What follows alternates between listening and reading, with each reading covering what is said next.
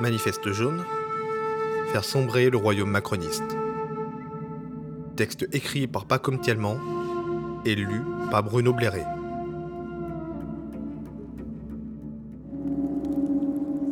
L'histoire commence en l'an 174 de notre ère en Chine alors que la dynastie des Han, deuxième dynastie impériale, sombre dans la corruption et les complots de palais, notamment les eunuques qui s'opposent aux lettrés. Ça a l'air d'une blague, mais c'est la vérité vraie. Le peuple crève littéralement de faim.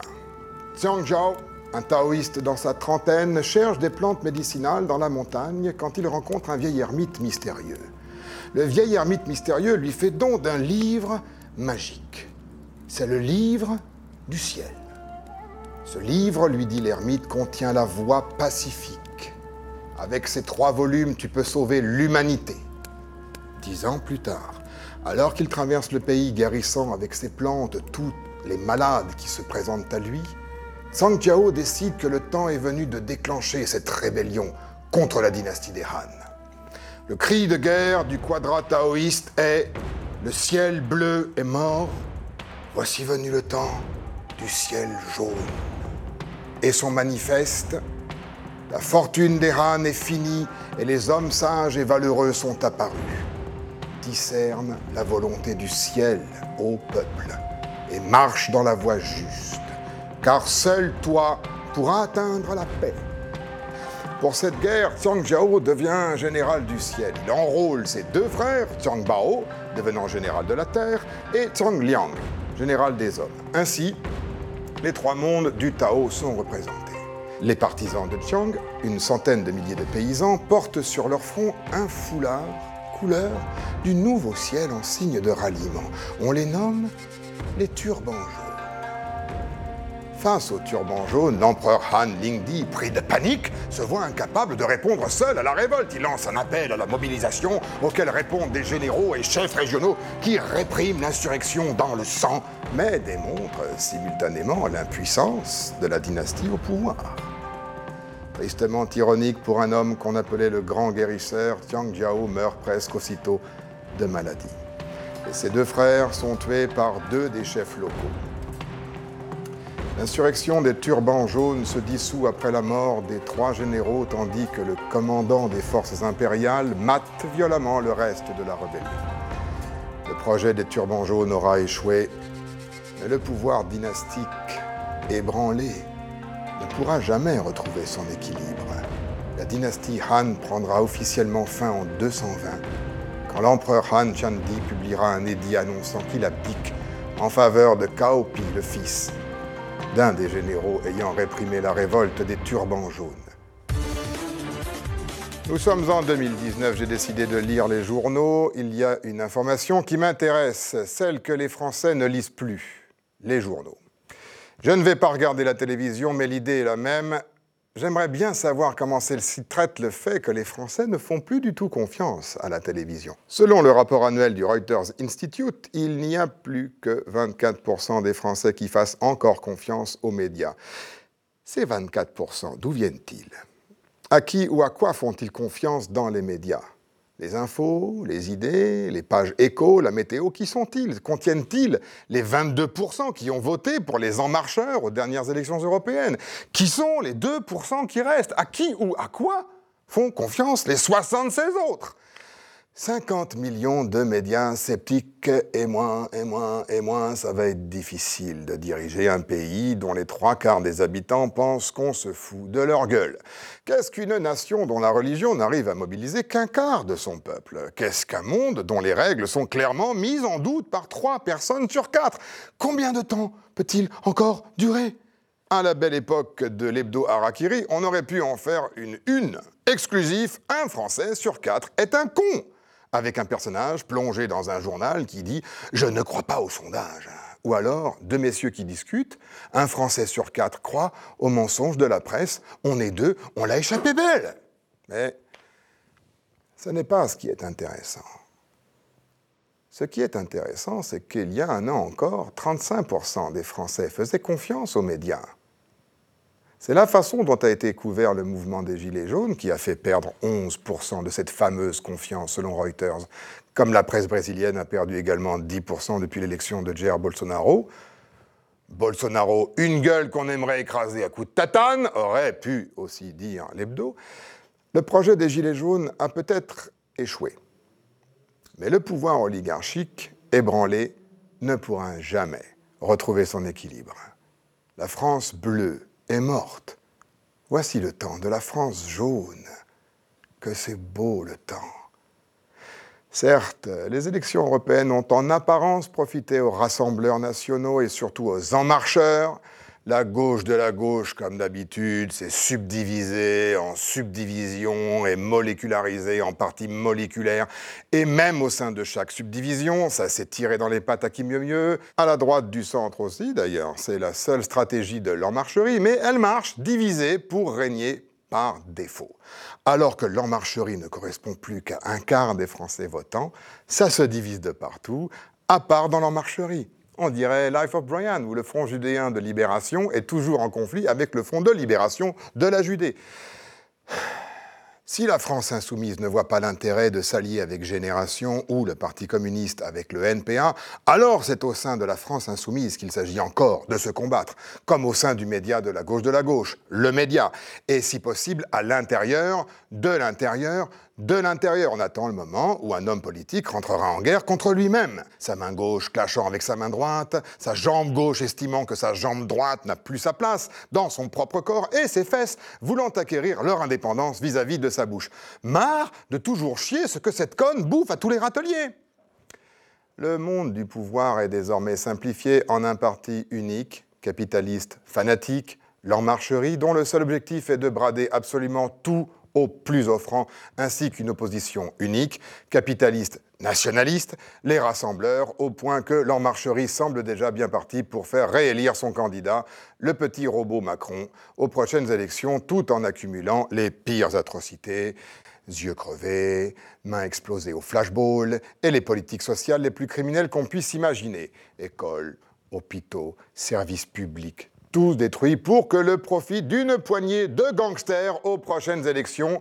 Les Français, gros gens comme devant et comme d'habitude, au point qu'on devrait surnommer la France la grosse Jeanne, auront encore une fois le choix entre se faire plumer par des oligarques capitalistes, progressistes, et se faire plumer par des oligarques capitalistes nationaux, comme en Italie, aux États-Unis, au Brésil. Bien sûr, il n'y aura encore une fois aucune alternative, hors l'oligarchie. Les Gilets jaunes partageurs, civiques, démocrates qui pensaient collectif, n'étaient représentés par personne aux élections européennes et ne cherchaient pas à l'être. En apparence, les européennes leur ont nui. Les gilets jaunes valaient mieux que les européennes, et pourtant ce sont les européennes qui ont balayé les gilets jaunes. Mais ils ont rempli leur fonction historique. Ils ont laissé les médias se déshonorer. Et avec les médias, le pouvoir. Désormais, le pouvoir des en marcheurs est aux abois. Il n'existe plus que par défaut, par habitude, par ennui. Il n'existe que parce que tout ce qui l'entoure n'arrive pas à trouver une forme qui puisse l'effacer, et parce que la violente bêtise de ses représentants n'engendre chez leurs adversaires que lassitude et résignation. Tous les en marcheurs sont des stupides, tous les en marcheurs sont des laquais. Aucun ne ressemble même à un homme politique. Ce serait pourtant déjà pas terrible. Mais toutes et tous ressemblent à des starlettes agressives, à des tenanciers de tripots, à de jeunes pubards arrogants et à des joueurs de poker dépressifs qui portent encore le costume de la veille. Les gilets jaunes n'ont pas réussi à occuper l'Élysée, ils n'ont pas réussi à couper la tête des dirigeants et instaurer la démocratie en France. Ils étaient certainement trop pacifiques, trop respectueux de la vie humaine pour prendre violemment le pouvoir à la place des en marcheurs, et pour répondre aux coups que leur donnait la police devenue plus violente, plus folle, plus meurtrière et terrifiante que jamais. On leur a crevé les yeux, tranché les mains, et ils n'ont pas été violents en retour. Ils ont tout subi et ils ont simplement continué à exprimer avec calme, gentillesse, ténacité, l'honneur d'un peuple affamé et qui essaie encore de trouver une solution non violente à l'invraisemblable incurie des hommes de pouvoir, à l'incroyable méchanceté des possédants, ils ont peut-être eu tort dans une logique d'affrontement, mais ils ont eu raison sur le fond, sur le long terme. C'était ce qu'il fallait faire. C'était ce qu'il fallait montrer. Ce qu'il fallait faire, saisir au reste du monde. Ils sont allés voir les En Marcheurs pour leur dire qu'ils ne voulaient que vivre. Les En Marcheurs ont répondu en leur crevant les yeux et en leur tranchant les mains. On dirait un conte médiéval ou une comptine cruelle. Maintenant, c'est fini.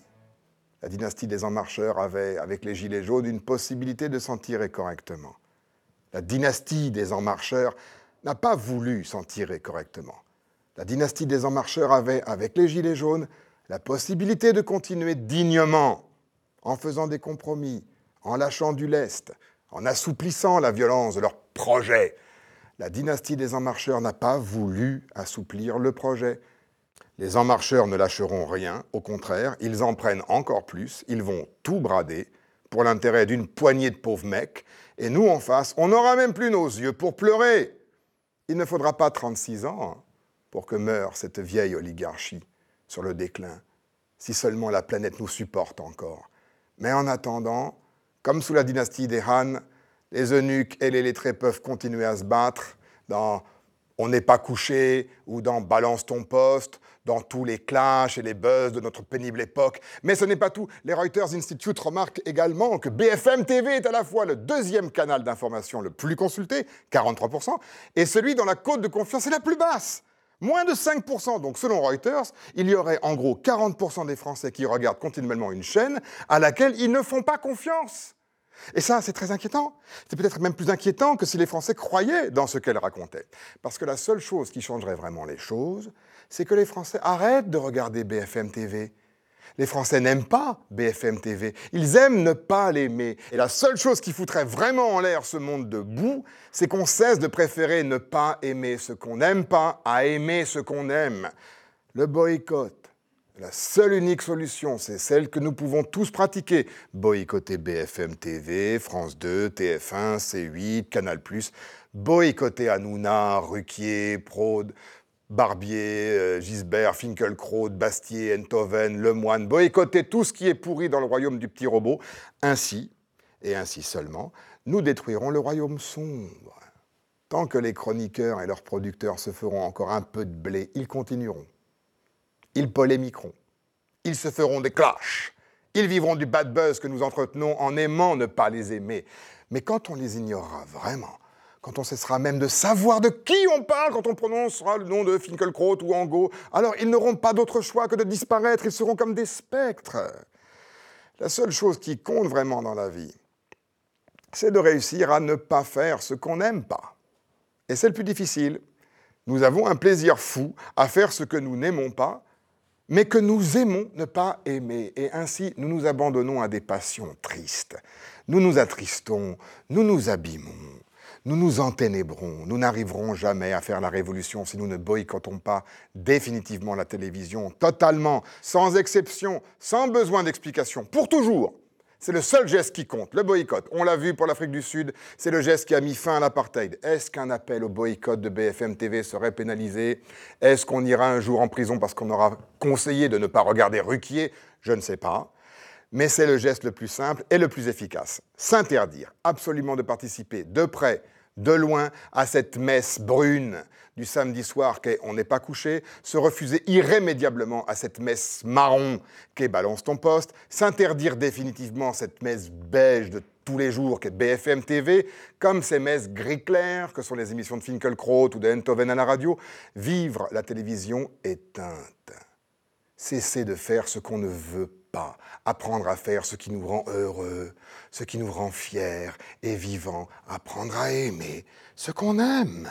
Il y a quelques jours, Ben Watson m'apprenait que pour la première édition anglaise du manifeste du Parti communiste en novembre 1850, Helen Macfarlane avait traduit Ein Gespenst geht um in Europa, un spectre hante l'Europe, par A frightful hobgoblin stalks of Europe, un lutin terrifiant qui rôde plutôt qu'un spectre qui hante.